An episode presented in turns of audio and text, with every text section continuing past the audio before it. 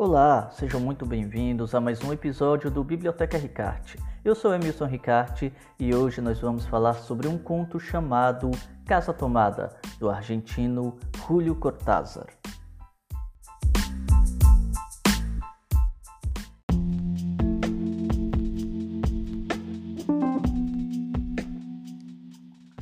Julio Florencio Cortázar. Ele nasceu em Ixelles, em 26 de agosto de 1914 e faleceu em Paris no dia 12 de fevereiro de 1984. Foi um escritor, tradutor e intelectual argentino.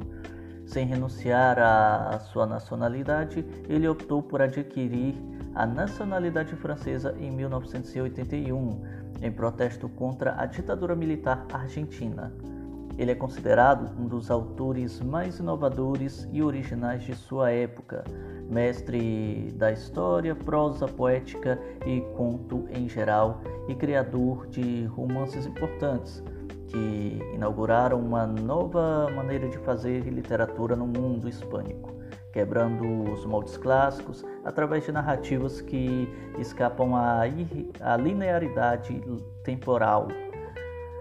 Como o conteúdo de seu trabalho viaja na fronteira entre real e fantástico, ele geralmente é colocado em relação ao realismo mágico ou até mesmo surrealismo. Então, esse é o autor de hoje.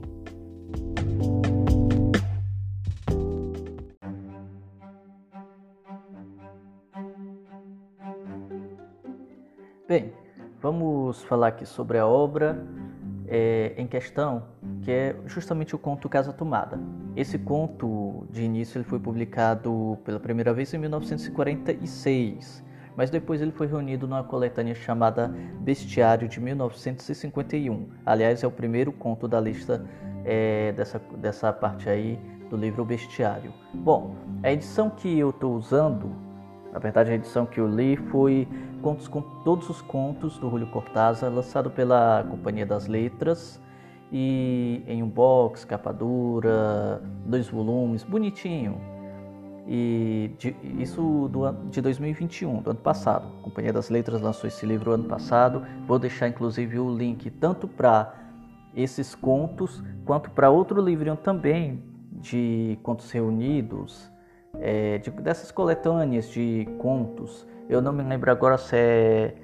Se eu não me engano, é, é uma coletânea também da Companhia das Letras, que saía pela Kozak Knife. Inclusive, eu acho até que eu já trouxe um conto dessa coletânea. Mas de qualquer forma, eu vou deixar os links direitinho no box, é, na descrição do episódio, certo?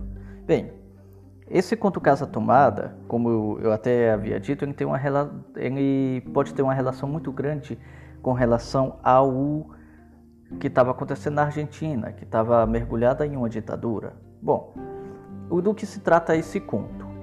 Ele conta a história de dois irmãos que estão em uma casa, uma casa muito antiga, grandona, e só viviam eles. Dois, um homem e uma mulher já relativamente maduros, solteirões, é, parece que não é dado detalhes sobre se eles casaram ou não, mas o fato é que eles já são é, duas pessoas maduras e que vivem lá, dois solteirões, dois irmãos solteirões, um homem e uma mulher, e que vivem sozinhos nessa casa. Praticamente não tem empregados, ninguém mais mora com eles, só os dois. Cada um com seus hábitos, ele gosta de colecionar selos, ela gosta de tricotar e ela tricota um bocado. é, ela é, é, muitos cachecóis, meias tudo mais. E direto, direto. O que acontece? A rotina deles é bem simples, bem calma. A casa é muito grande, mas eles passam uma boa parte da manhã.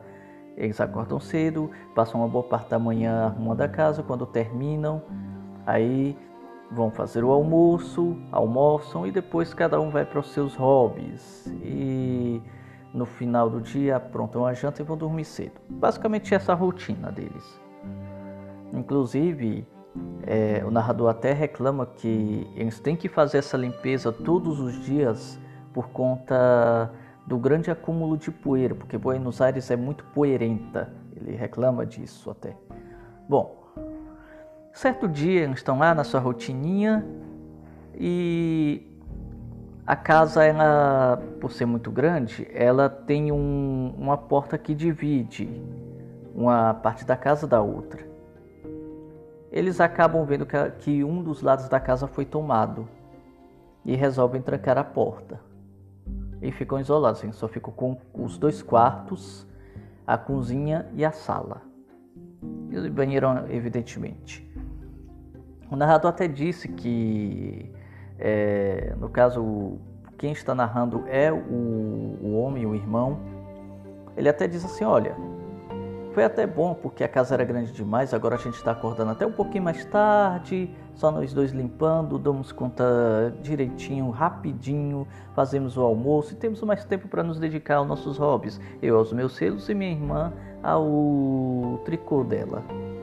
Beleza, isso vai indo, mas aí no dia seguinte eles acordam, é, eles acordam, vão para a cozinha, se acordam à noite com barulho e vão para a cozinha e percebem que a porta que eles tinham trancado estava aberta e o lado do quarto deles estava tomado. E eles não conseguem tirar mais nada dali, só vão praticamente com alguns novilhos de lã. É, e aí ele se dá conta, nossa, mas eu tinha isso, eu tinha aquilo guardado ali, mais tarde demais. O ambiente também foi tomado. E isso vai passando até que eles não têm escolha. Eles vão ficando apertados. A cozinha também é tomada e sem saída eles acabam tendo que deixar a casa. Sem nada, só a roupa do corpo mesmo, dinheiro, bens, tudo deixado para trás. E pode até parecer abrupto terminar desse jeito, mas é assim que termina. E não se preocupe se é, se você achou algum spoiler aqui, porque esse é o tipo de conto que não importa o spoiler, o que importa é toda a trajetória, a trajetória da casa sendo tomada e a sensação que o conto causa. O Cortázar ele escrevia muito bem, Aliás, que pese o problema que eu tenho com uma obra que foi o meu primeiro contato. Na verdade, eu conheci a escrita do Cortázar pelo romance dele, O Jogo da Amarelinha. Jogo da Amarelinha é basicamente o romance mais famoso dele. E é daqueles tipos de livro que ou você ama ou você detesta. Eu estou no ramal dos que detestaram por uma série de coisas aqui. Como eu não vou fazer episódio, eu posso é, falar mal um pouquinho dessa obra. Porque a história do jogo da amarelinha é, simplesmente não me cativou.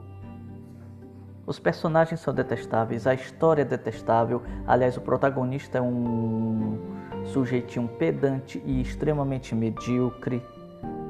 Acho que a única personagem do jogo da amarelinha que eu consegui ter algum tipo de empatia, mas isso só foi depois de um tempinho, porque no início ela também me causava extrema irritação, era a Maga.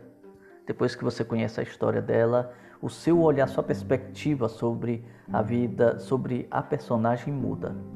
É a melhor personagem de longe. O resto é tudo medíocre, é... são todos imbecis, para dizer o mínimo. Mas a única coisa que se salvou, para, ao meu ver, desse livro, Jogo da Amarelinha, do Cortázar, foi o modo que ele escreve, como um jogo de amarelinha mesmo. É o estilo diferente de leitura, capítulos que se saltam, mas você não perde o fio da meada da história. Tem um capítulo que você lê é, as linhas pares, depois volta e lê as ímpares. Esse ponto eu gostei.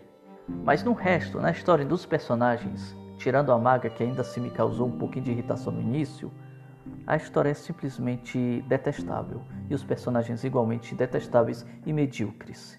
E o Horácio, o personagem principal, então nem se fala. Bom, já que eu falei mal do jogo da amarelinha que eu detestei, bora voltar para este conto incrível chamado A Casa Tomada, porque desse conto eu gostei. Parece que o Julio Cortázar é daqueles tipos de autores que se saem melhor com contos do que com um romance. Eu não sei porque eu não li outro romance dele, mas do único que eu li, eu tive essa é, é, é, essa impressão. porque eu só li esse romance, O Jogo da Amarelinha, e o único conto que eu li dele foi justamente Casa Tomada, que eu gostei demais. Eu quero, pretendo ler outros contos dele para poder tirar dúvida e quem sabe ler um outro romance e ver se o negócio melhora ou se realmente Cortázar era melhor contista do que romancista. Bom, mas aí o que acontece? Há uma interpretação, o, o bom desse conto é isso, que várias interpretações, como toda obra literária, podem ser tomadas. Existe o olhar do autor, mas também existe o olhar de quem lê, do leitor. E fato é, como a Argentina a Argentina estava vivendo um momento de é, ditadura na época, você vê claramente uma alusão a um Estado totalitário que toma conta da vida do cidadão, das pessoas que moram em determinado país onde há esse governo totalitário e o Estado vai invadindo as vidas, os lares, até que não reste nada, apenas as próprias pessoas e olha lá. Esse é um resumo bem por cima mesmo, mas dá para ter outros insights. Eu creio que cada leitura e releitura vai surtir um efeito diferente e vai ter novas descobertas. Eu só li uma vez, então eu só tive esse insight mesmo de. É, até porque eu não lembro onde foi que eu vi isso, mas eu vi justamente essa questão de que representa uma tomada do Estado da vida das pessoas governadas. Então dá para ter é, dá para ter esse insight, dá para ter essa impressão dá para ter essa leitura, esse entendimento desse conto. Um conto que é até pequeno, dá para ler ligeirinho, mas você aproveita, você aproveita bem, porque ele parece ser tão banal, mas tem tanta coisa dentro dele. Outra leitura também é a questão a questão material. Enquanto a casa não foi tomada, eles não tinham percebido o tamanho da casa e o quanto de coisa desnecessária até que eles tinham, que os irmãos tinham. Só foi depois disso que eles foram remodelando e reavaliando a vida deles. E isso pode significar até mesmo uma mudança de, de visão, uma mudança de vida, porque certamente a vida deles mudou. A gente pode até interpretar também, é, ter, ter também uma leitura de pessoas que num governo, numa nação cujo governo é totalitário, acabam meio que tendo que sair à força mesmo. A casa representando a sua nação, aos poucos tomadas, tomada pelo totalitarismo, e as pessoas tendo que sair e migrar para outro canto, inclusive para outras nações, outro país. Quanto, é, é, quanto disso não aconteceu e ainda não acontece no mundo hoje em dia? Então isso não é novidade. E não era novidade também na era, na época do Cortázar. Eu, eu creio que quase todo o país na face da terra já é, sofreu com ditadura ou ainda sofre.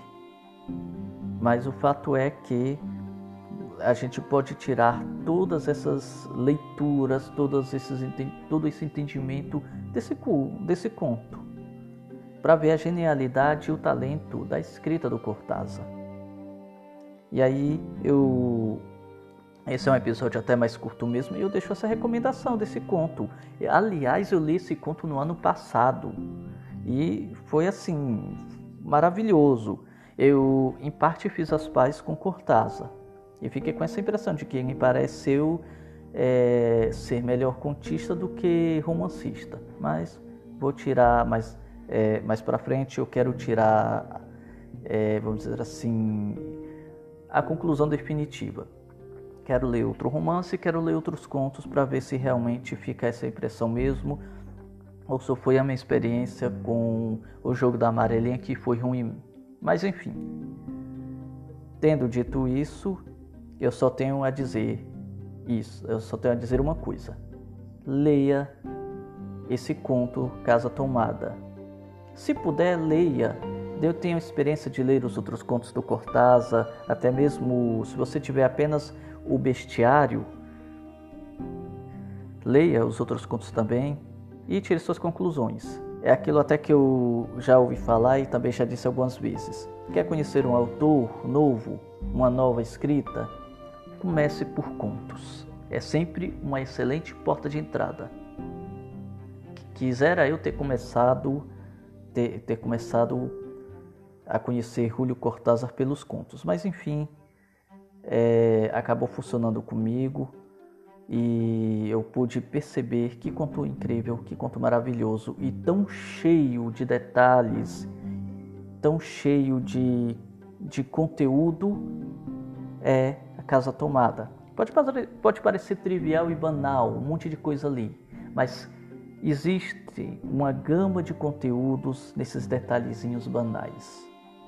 Acho que, se eu não me engano, é, o Anton Chekhov, o, o Chekhov, o Anton Chekhov, acho que é, ele tem essa peculiaridade de escrever coisas banais, mas cheia de detalhezinhos sutis e com um monte de conteúdo que dá para ser tirado. Eu não sei se o Cortázar leu o Chekhov, mas fica aí a dica também. Enfim, esse foi o conteúdo de hoje, a explanação de hoje sobre esse conto, que eu só tenho a dizer isso. Eu vou me repetir quantas vezes forem necessárias, mas eu vou me repetir e vou indicar: leia esse conto. Por favor, leia esse conto, tá certo?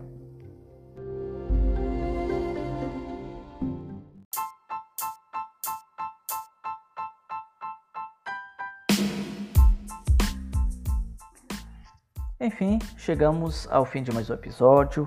Depois de falar mal do jogo da amarelinha e de discutirmos sobre este conto incrível que é o Casa Tomada, eu só tenho a dizer uma coisa.